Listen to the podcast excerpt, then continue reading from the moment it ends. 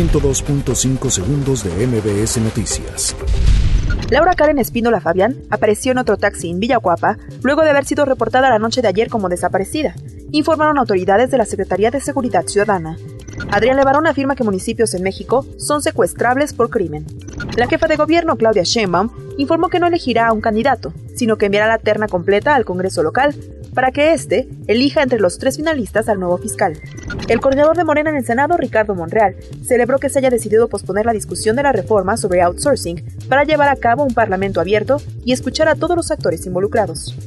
La protección a medicamentos biológicos en el nuevo acuerdo comercial para América del Norte, TEMEC, se va a moderar drásticamente, dijo el principal negociador comercial de México, Jesús Seade.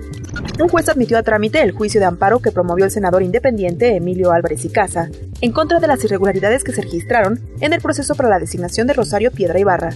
El INEGI informó que durante noviembre de 2019, la venta de vehículos ligeros nuevos fue de 124.797 unidades, 7% inferior a las unidades comercializadas en el mismo mes del año pasado. Obispo de Cuernavaca lamenta inseguridad en Morelos. Estudiantes cerraron este miércoles las sedes en Guanajuato de la Universidad del Estado para exigir seguridad y justicia tras la muerte de su compañera Ana Daniela Vega. Inicia segunda fase para posible juicio político contra el presidente de Estados Unidos, Donald Trump. 102.5 segundos de MBS Noticias.